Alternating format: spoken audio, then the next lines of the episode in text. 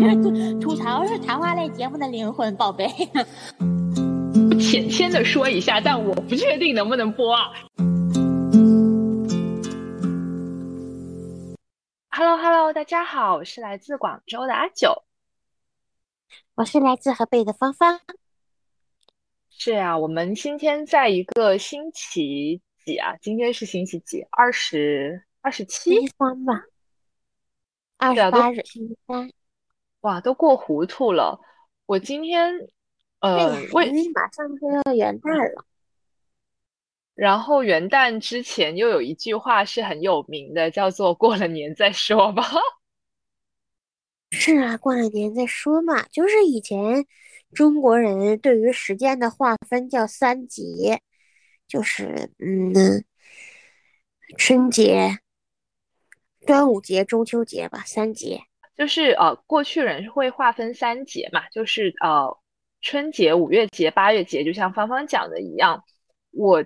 为什么今天会突然想跟芳芳来呃深夜聊一聊呢？是因为我自己这边呃看到一月八号就是可以完全开放那个限制，就是再从国外回来中国是不需要去做这个入境的这个隔离，然后我就才想起来我还有一个东西叫护照，然后我就去翻家里的护照，我才发现啊。我小朋友的护照已经过期了，因为他小朋友的护照只有五年的时间，所以现在已经过期。我就突然有一种对于时间的感觉特别魔幻跟迷糊。一方面是我小朋友的护照过期，另外一方面是我今天去上了一节普拉提课，因为我在阳康之后也需要去拉伸一下我的身体。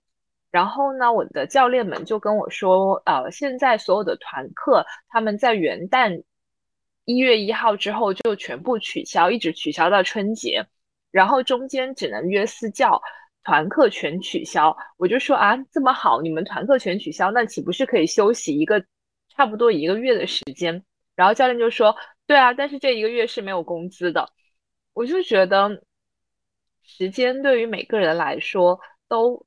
有点残酷，就比如说我，我去上班的时候，我就要出卖我的时间去换取公司给我的报酬。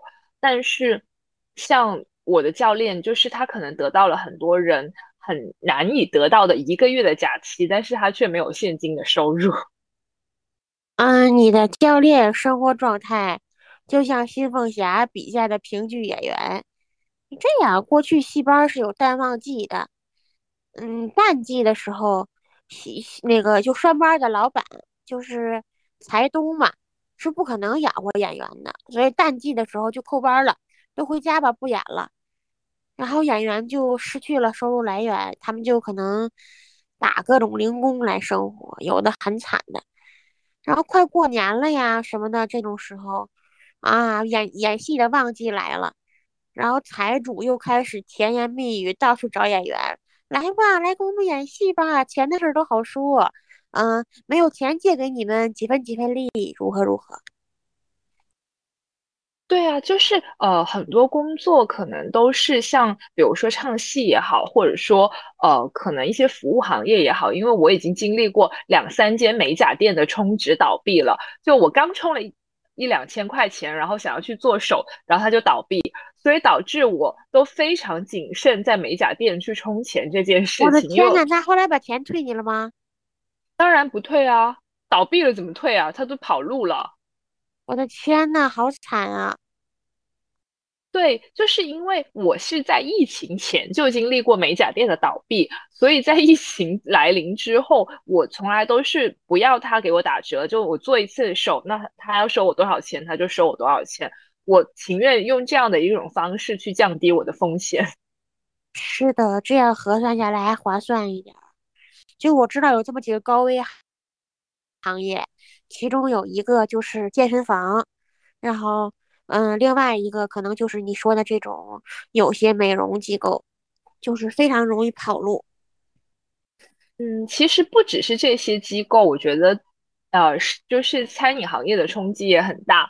我一个蛮好的朋友是自己在北京开甜品店的，然后他之前的话，每一天大概都能做，在十二月份，在过去的一两年里面都可以做个两万人民币左右的一天的流水，然后现在今年经历了今年这一年之后，打算把店关了。但是让人很感动的是，他们家的主厨还愿意等着他，一直等到四月份。如果他四月份恢复营业的话，那么主厨还愿意回来。但如果四月份他们也不能恢复营业的话，可能大家就各奔东西。还是你朋友人好，那个平时维系的关系嘛。如果你朋友人不好的话，就可能就是大家赶快跑，比你朋友跑的还快那个主厨。对，然后我朋友就就会给我截图看，说他们那个业主群里面就有各种各样的一些呃谈论嘛，就有的人就直接会谈说，哎，我们这个冰柜要出售了，有人要接手冰柜吗？然后包括他楼上有一个大哥，蛮有实力的，是做那个火锅的，然后已经亏了三百多万。就我觉得餐饮行业在现在的这个。情况下，以及在过去这一年持续不断的封了解、解了封的这样的状态下，他们确实很难。对于他们来讲，可能每一天都比较煎熬，因为一天就有一天的流水嘛。就像我们在企业里面工作，那一天有一天的这个任务和目标，你是要去完成的。如果你不能完成的话，日积月累攒下来，就就是一个大窟窿了呀。做任何事情都是这样的，明日复明日，明日何其多，我生待明日，万事成蹉跎嘛。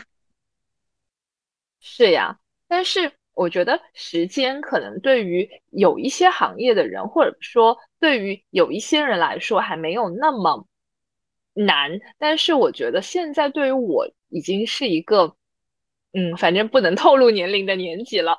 但是，但是就是。你回看的时候，你会觉得很可怕。我今天拿起我的护照，然后我打开我的护照上面，然后看着上面各种各样的戳子，我真的是第一反应是啊，原来我还去旅游过这些地方，我还旅游过这么多地方，前尘往事如梦。对，然后因为我现在就想把那个旅行恢复起来嘛，但是拿到这个护照的时候确实吃了一惊。我第一反应是我的美签可能已经过期了。结果我看了一下，万幸我的美签到二零二五年才过期，那我应该还可以在二三和二四年再去美国。嗯，你比我幸运多了。我办了护照之后一次都没用过，等于说我刚办了护照就发生了疫情这样的事情。那我们可以一起去日本呢？啊，我特别希望我们一起去日本。我们可以一起去日本看樱花呀。大概在清明前后就可以出发走起，这真是一个很美好的愿望。但是我连你们广州的木棉都还没看过。对，但是木棉这个东西呢，就更让会让人觉得时间是很快速的，因为这种花，它我们家附近就有很多木棉。我小时候在珠海生活，我们呃那一整条街都是种了木棉树。但是木棉的花很大朵嘛，然后它一开就像红云一样，一条街上就有很多红云。但是开不了一个礼拜，就会啪啦啪啦全都掉下来，而且还有很多老头老太太他们会拿木棒去打那个木棉花，因为木棉花晒干了之后可以煲汤啊、煲水啊，所以还没等那个花开完，就已经被人无情的咵啦咵啦都打下来了。所以说，这真的是一种非常独特的花。是我们的市话，对啊，就像英勇的火炬，英勇的火炬都被广东人拿来煲汤了，可见广东人还是更英勇。那必须，我的天呐，就是老广的英勇。其实很多人觉得广东人的生活仿佛是很佛系，嗯，如何如何，但实际上老广是一个，嗯，怎这个要讲起来话就很长了。我觉得老广其实。身上有非常，就是比如说对于新事物接受的很快，然后有一些比较锐意进取的东西等等。对，我们先抛下这个不谈吧，我们再说回，呃，这一年的时间以及时间这个事儿。我最近，呃，在翻我就是不是也一年了嘛，我就看我这一年看了哪些书，然后大概都有一些什么样的想法。我一开始呢，对于肖洛霍夫的《静静的顿河》这本书，我没有给他五星好评，是直到十二月份的时候，我又重新看了一下它的结尾，我就把它的评分从四星给调到了五星，因为我有那种非常强烈的感觉是说。呃，他静静的顿河里面这个人物，你看他经历了很多时代大事件，他参加过一战嘛，当时代表的是沙皇俄国，后来沙皇没了，他就呃代表哥萨克，就是又加入白军，又加入红军，他在红军跟白军之间是来回反跳了几次，然后最后他的情人也不幸的被流弹打死，他的老婆呃用一种非常暴虐烈的方式离开了这个世界。然后最后小说的结尾，他就把枪扔到那个顿河的河水里面，就没了。这个小说就结尾了。当时我就有一种感觉是说，对于他来讲，时间可能过得是又很快，但是又很慢。就总的来说是这种感觉。我以前只会觉得时间过得很快，我是今年才有了这种。静静的顿河里面的那个男主人公格里高利的那种感觉，就是时间好像又很快又很慢。你能具体说一说吗？你是什么时候产生了这样的感觉呢？呃，就是在今呃，应该说今年已经是这个口罩问题发生的第三年嘛，然后整整整整快要四年了，就。在这三年的时间里面，我感觉就是人的生活状态是比较静止的，因为你不出门，或者说很多时间都待在家里，所以你的心态就会觉得更宅，然后更封闭，更住在自己的信息茧房吧。我自己就会觉得很多事情我也无法窥探到这个事情的全貌，就让我感觉是很慢。但是呢。我感觉到时间过得很快的时候，就像我刚刚举例子，你打开护照，护照已经过期了，或者说三年没去澳门，我以前去澳门的频次大概就跟回珠海或者是去江门是差不多的，我可能一年要去个六七次或者更多，但是三年没去也就没去了，就这种感觉是很玄妙的，就是。一方面你会觉得你在搬砖的时候，因为很多事情是你已经处理过的，你就感觉每一天你都要花很大量的时间在处理一些你曾经处理过或者遇到过的问题，是很慢的。但另外一方面又是很急速、很快的。嗯，我产生这种感受是因为，嗯，我这个行业比较特殊。因为疫情呢，它长日无聊，整天无事做。因为以前夏天我忙成狗的，对。然后呢，现在长日无聊无事做，可能时间稀里糊涂就过去了。嗯，你在时间当中的时候，你感觉时间过太慢了，但是回想起来就觉得啊，一年又这么过去了。嗯，然后呢，嗯，偶尔我翻一翻朋友圈。或者以前我给朋友们买的手办，我喜欢给朋友们买手办，但是朋友们经常因为是异地，所以很多都没送出去。我翻一翻那些手办，我发现很多都已经忘了是给谁买的了。对，就是会有这种情况嘛，所以就会很很难。或者说，有的时候你就觉得很快，有的时候你又觉得时间过得很慢。我觉得总体是在于说，因为人他的社会面是有非常多面的，你非常难去产生一种情况是说，你每天都过得特别充实。我说的这种充实，是指你又做了一些你没有做过的事儿，又做了一些。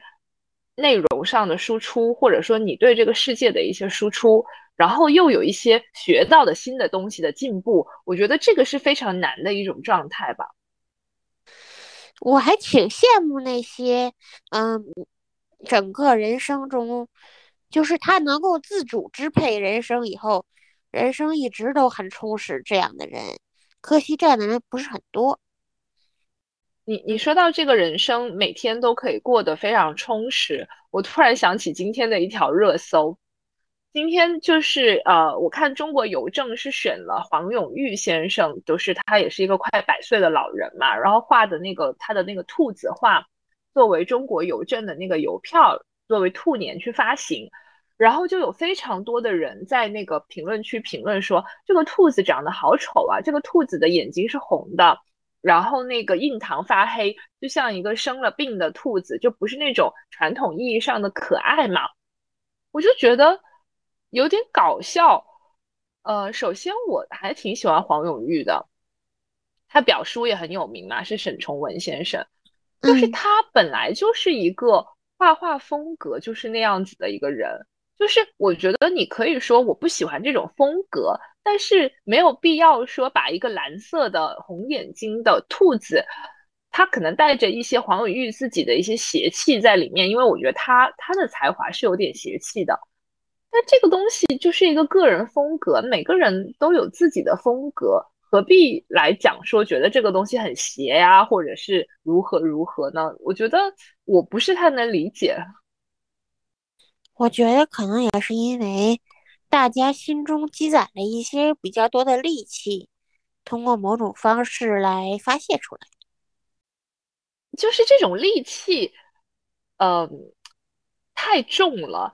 以至于你会觉得，就是在时间的迭代之下，好像大家没有把办法把一些善意的东西储存下来。善意的东西，我自己觉得是很快就没有了，而且不会得到任何积淀。但是恶意好像就是会不断蔓延，然后不断积聚在时间的这个长河里面，它在这个岁月银行里就越积越多，就像一个大桶一样。而且恶意非常容易被点燃。是的，我真的觉得有点搞笑，就是还什么如何看待兔年邮票画风遭吐槽？我觉得首先第一，这个东西是原创的；第二是它有它自己的一个风格在里面。那已经够了吧？就是没必要说所有东西都要画的跟。杨柳青的那一种大胖娃娃一样，才叫做说啊，过年一定要是这个样子呀。是的，而且我觉得这种存在，就即使它跟我们看到的一般存在不一样，但是对于没有妨碍我们的存在，我们也应该表示尊重，就是没有必要过于谴责吧。哎，说了这么多，芳芳你自己有没有觉得，在今年这一年？回顾一下整个二零二二自然年，你有什么比较大的一些要跟大家分享的东西，或者一些感悟啊？我今年去世了我三位亲人，其中有两位是我奶奶跟我外婆，这两个老太太都是我生命中非常重要的人，他们都很爱我。也都赠予了我生命一些非常重要的特质。可能每一位老年人最后都是以去世为最终结果的，这个是自然规律，逃不掉。但是只要我们不忘记他们，他们的美德就会永远存在于我们的生命中，甚至于继续遗传下去。这就是人类的意义吧。嗯。他们的去世跟我另外一个比较年轻的表哥，他只有四十岁，他的去世可能使我想明白了更多的问题。我以前是一个比较纠结的人，嗯，有些问题上喜欢生气，但是可能因为目睹了亲人的去世和一些其他生活变故，让我觉得可能我能更好的消化情绪，因为为难自己是没有必要的。总得为事情去想办法，这也是我很感谢这些发生在我身上的变故的一个原因，使我成长了嘛。对，但是我觉得成长的代价还是挺大的，特别是因为，嗯，芳芳的这三个事情，其实我是都有知道嘛，因为我作为好朋友，其实都有跟他去聊，我只是自己会觉得。因为这三位亲人可能都是在那个大流行之前嘛，所以你可能看待，特别是两位老人家，确实也有很多病痛在身上。因为我自己的外婆也是对我影响蛮大的一个老太太，她是呃在一八年离开的，就是因为这些老人家可能是有种种种种，所以我们更容易释然吧。但是我确实觉得你表哥的事情是让我觉得很震惊的，而且他的小朋友还那么小。嗯，怎么说呢？就是我觉得我表哥一家人，因为他父亲是我舅舅，他一家人就赤裸裸的告诉我们一个道理：人要为了自己的选择而付出代价。这个事情非常非常复杂，我就挑一个比较简单的、能快速说明白的事情来说，就是我表哥是一个体重高达四百斤的胖子，他是为什么这么胖的呢？因为他年轻的时候非常瘦，嗯，是因为他因为某些人生际遇罹患了一点精神类疾病，需要长期服药，嗯，可能长期服药本来就会导致，嗯，体重增加。我表哥还是一个极端不自律的人，就是他拼命抽烟，拿可乐当水喝，喜欢吃。零食等等的问题，就导致他越来越胖。嗯，可能这件事情也越来越无法拯救。他们家还有很多事情都是体现了这句话，就这句话可能很俗啊，但是确实是每个人都为了自己的选择而付出代价。对，但我觉得这个就又回到刚才我们聊过的那个时间的积淀的问题，就是。他可能就是时间在他身上，我就还是讲回我自己那个看法，就是可能一些好的东西没有留下，但因为他患病嘛，所以那些不好的东西就越攒越多，然后最后就变得有一些积重难返了。是的，嗯，包括来自于家庭的压力，很多很多方面的压力就都压向他，可能本来一个不太自律的人。在受到各方面的压力而扛不住、无法排解，问题就会越来越大。这个是一个时间的负面作用吧？对，我觉得时间本身是一个比较客观存在的事物，就它不太存在于说好与不好，或者是怎么样，它就是一个物理和客观的存在嘛。但是加诸在每个人身上的话，确实比较残酷的点是在你一旦过了三十岁、四十岁这些坎儿之后，你就会觉得人生好像越来越难以脱离刚刚我讲的那个快与慢的感觉。然后，我其实是想跟听友们也去分享一下我自己蛮喜欢的一部书，就是《复活》里面讲的那种感觉，就是。托尔斯泰的《复活》也算是他三部长篇小说里面比较有名的一部，但是如果比起影视改编来讲的话，他的影视改编的数量是远远小于搞婚外恋的安娜·卡列琳娜，因为这个是人性吧。就嗯。安娜·卡列琳娜就是有非常多种各种类型的改编，哪国人都演绎过安娜，韩国人、中国人啊、欧洲人，就是他们都会很想要演绎这个呃个性复杂又破碎的女人。而且这个故事是这类故事的一个母本，还有很多类似故事都会被阐发出来。对的，对的，就是。嗯，我觉得抛开安娜·卡列尼娜这个小说吧，我自己会很喜欢《复活》的点是男女主人公的性格，就非常好的验证了时间在一个人身上的东西。女主呢，她本来就是一个使女嘛，如果不是被男主勾引生下小孩，然后又被主家给抛弃的话，那她的人生可能就是在乡村和庄园里面的，但是。因为这种人生的际遇和时间在他身上的改变，他在呃风月场所工作了七八年，然后又再次遇到男主。我觉得最厉害的一点是，女主后来因为呃牵扯到了杀人案件，然后被法官判了，说让他去西伯利亚。然后去了西伯利亚之后呢，他其实是流放嘛。男主就一路良心发现，因为觉得她的一切不幸都来自于男主勾引了她怀孕，然后生下小孩之后又抛弃了她，所以男主就有点像赎罪一样，就一直帮助女主，然后跟着她一起去了西伯利亚，然后甚至提出说他想要跟她结合，然后女主就拒绝了他，选择了另外一个一起流放的犯人去结合，然后男主就在做完了这一大轮事情之后，又坐上了从西伯利亚回去的。车子就是他没有办法在西伯利亚待嘛，他本身也没有流放，他是一个贵族，有头衔、有封地、有功名。我就觉得这个故事可能就是因为是托翁晚年写的，他就把很多东西写的很精炼，但是他又讲到了是说，其实你看男主他折腾了这么一大轮，咱们的聂赫留朵夫，他最后又回到了他原先的那个。起点的开始就是他每天的生活都很无聊。他是一个在姑妈、姨妈和各种亲戚之间游走的，并没有任何实际的官职，也没有任何的实业需要他去做的这么一个人。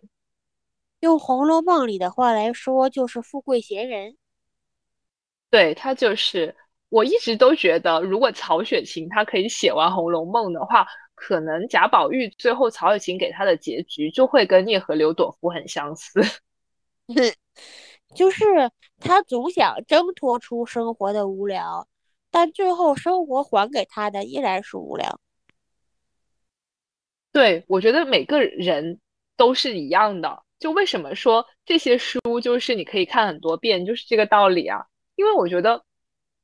我们每个人的生活，无论是我的还是方的，就是它本质也是很多无聊啊，因为我们没有办法过方说的那种特别充实的人生吧。特别充实的人生，往往意味着非常澎湃，但是也充满了遗憾。这种人生可能非常独特。我觉得首推还是托斯托耶夫斯基吧，就有什么人是可以做到？已经上了脚手架了，都去参加绞刑了，然后就要在参加绞刑的前一前一分钟，突然接到一个特赦令，说啊，你不用死了。啊，那我就要推荐一个中国人，叫陈赓了。陈赓不是咱们国家的一个领导人吗？啊，对，陈赓，陈赓论军衔不太大，但是论人生的传奇程度。陈赓的故事是可以讲一讲的，就是陈赓从十多岁，他从湖南参军出来，他的一生，一直到他最后，我我形容他是 CPU 烧废了，就是他心脏心脏已经承受不了这个负荷了，心脏这个器官坏掉了，他去世。嗯，他除了在做情报工作，就是在打仗。嗯，几乎没有空闲的时候。我觉得事业特别成功的人都是这样的。啊，对，就是他更有趣一些，就是。是的，就是他们事业特别成功的人的能量条永远都是拉满的。就可能正常人，你觉得一天开四个会、五个会已经很累了，处理八九个文件已经很累了。人特别成功的人是感觉说啊，就这么一点事儿，不行，我的人生一定要安排的满满的。我真的是见过那种体力好到早上五点钟就起来跑步，保持身材的老板，然后半夜十一二点了还在呃处理邮件，然后处理完邮件之后，半夜两点钟还在酒吧里面蹦迪。嗯，我朋友是在香港中文大学念的本科。他说这个学校里有一些神人，因为香港那地方反正也不太冷，他们不回宿舍睡觉，他们睡在图书馆台阶上。有的，有的。香港人的显著特点，我觉得香港人跟韩国人是一样的，就是不用睡觉。然后韩国人给我的感觉就是血液里永远流淌着冰美式。就无论他呃蹦迪到多晚，韩国都是有那种半夜一两点还在营业的健身房，他们还要去健身。你说哈，都是亚洲人，他们的心脏也能受得了？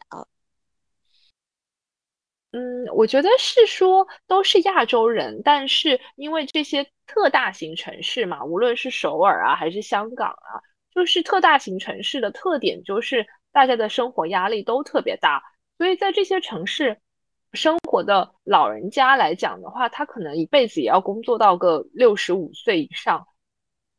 哎，说起这一点，真的是，就是在这么长时间的工作之后，可能人就用尽废退了吧？就可能有一些人。说不好一点，就是说他如果身体真的撑不住的话，也有可能在很年轻的时候就离开嘛。那不剩下的人都是那些超长待机的喽。是啊，这可能也是一种淘汰吧。嗯，这样想就比较社会达尔文主义了。我不愿意这样想。嗯，有一句话，就是这句话叫“心儿永远向着未来”。我觉得这句话是很有某种特定年代的诗意，但是我挺喜欢的。我觉得就只能在无聊中向前进了。是啊，在无聊中向前进，因为你不管怎么样，你日子也要向前进。就说到我外婆有一句经典语录，你知道吗？就是，嗯，我外婆过日子，当时我跟她两个人过日子。我陪她过年，过除夕，她就没有什么仪式感，她也不会去做很多菜呀，也不会迎神啊，没有这些仪式。然后我说：“外婆，你你不觉得你年过得太简陋了吗？”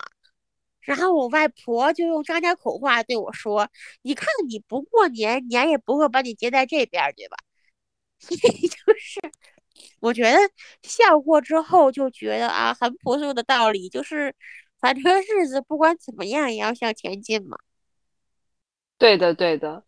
我你说起这个仪式感，我今年的八月节是有个特别明显的感受，因为，呃，我小朋友的太奶奶呢是一个非常会张罗这些东西的人，就是她每一年的八月节以前呢都是要迎神、拜月亮。然后呃，炒田螺一定是紫苏的田螺，然后做芋头，就是做各种广东人家你能想象到的传统的那一套，他都是做齐做足。然后因为老太太今年和就是申请到了一个比较好的养老院，所以就是也出于对他健康的考虑跟身体的考虑呢，就把他送到养老院去了，所以就没有这些东西了。然后你。在经历了几年的繁琐之后，突然这个事情就戛然而止了之后呢？对于我来说，因为我是一个仪式感没有很重的人，就过去了也就过去了。但是回过头来想，就是这个时间节点跟过去的那些时间节点有不同的时候，过去那些不同的时间节点，它还是会变成你记忆的一部分，而且你会略感不适哟。如果老是这样的话，然后突然不这样，就会感觉到不适。嗯，其实也还好，因为我本身就会觉得说，有一部分的习惯是比较怎么说呢？就是随着老人家他不去张罗，也没有人会再去做，所以自然代谢。对，属于自然的代谢掉了。对啊，但是就不管怎么说，我觉得时间来讲的话，是对每个人都很公平，但对每个人也相对而言很不公平吧。特别是在十一月底之后，因为也开放了嘛，所以突然之间，就是我觉得芳芳，你今年讲的你经历的你外婆的事情，你奶奶的事情，可能很多人都有在经历。哎，我总觉得还是那句话，心儿永远向着未来吧，日子还得过下去。不过我可以讲一个我今天高兴的事情，就是我跟我朋友一家人去了北京环球影城嘛，这是一个高兴的事情。然后住了功夫熊猫的主题房间，这是我今年到现在为止的唯一一次旅行。嗯，我今年的旅行到现在为止应该全部结束了，但是也没有去太多地方。我今年就去了武汉，待了两三天。然后去了杭州，去了，哎呦，今年都连上海都没有去，是去年去的上海。确实，这样细算起来，今年整体旅行是很少很少。希望明年我们的旅行生活可以恢复正常。对，旅行也是一种纪念时间的方法嘛，因为对于大部分人来说，你不会一直在旅行，所以相当于你今年去了哪里，就是一个时间的锚点这样子。好的，是的，对啊，我觉得，嗯，最后吧，因为我们今天的节目也聊得比较散啊，我觉得也不是一个聊，就是真的是做那种节目，而是一个深夜谈话吧，就是在。这种时候，我就特别想说，虽然是年末了，然后也做了各种各样的复盘，各种各样的对过去的评估，但不管怎么说，越评估越觉得，怎么说？企业里面做评估，就好像去找大仙算命是一样的，就是大仙算出来的那给你的几道解决问题的方法，无非也就是那几种。企业里面也是有。就是相对应的一些一些解决问题的思路吧，就感觉人是很难跳脱出时间带来的这个轨迹的影响的。明年会怎么样？我不知道，我只是觉得希望明年能像今年一样多读一点书，然后像芳芳说的吧，多去旅游。是的，宝贝，因为我们能控制的只有我们自己的内心嘛。对对，是这样的。嗯，说到内心，我觉得每个人都有一种在修行的感觉。我，但是我在我五六年前的时候，从来没有这种感觉。我真的觉得，就是，嗯，很多事情无法控制，那我们只能坚强起来吧，坚强起来，从时间中找到更有价值的一些东西。岁月如流嘛，像长河一样，在长河里，即使捞不出珍珠的话，捞几个贝壳也可以。嗯，我喜欢南宋词人蒋捷的一首词，叫《虞美人听雨》。这首词叫听雨，但他说的其实是一个人一生的时间变化跟心态变化。但是我实在太难受了，那么这阿九来读一下这首词。哎，你也是不容易啊！这个新冠对每个人都影响蛮大的，好像很难马上恢复吧？可能需要时间一点点来抹平。呃，我这边的话也不会为大家完整的去读啦，因为这首词大家应该都有所看过，就是呃一任。阶前点滴到天明嘛，我会把这首词的那个呃作为我们这一期节目的最后的一个主题曲，然后放在啊片尾。那么大家想要听的话呢，我们就一起听到最后就好了。我觉得呃说了这么多，可能会有一点絮叨，但是确实这期节目就记录下了我跟芳芳在这一年以来的一些感受吧。所以也很感谢大家一直听到了这里。感谢大家，下期再见。谢谢大家，大家再见，拜拜，拜拜。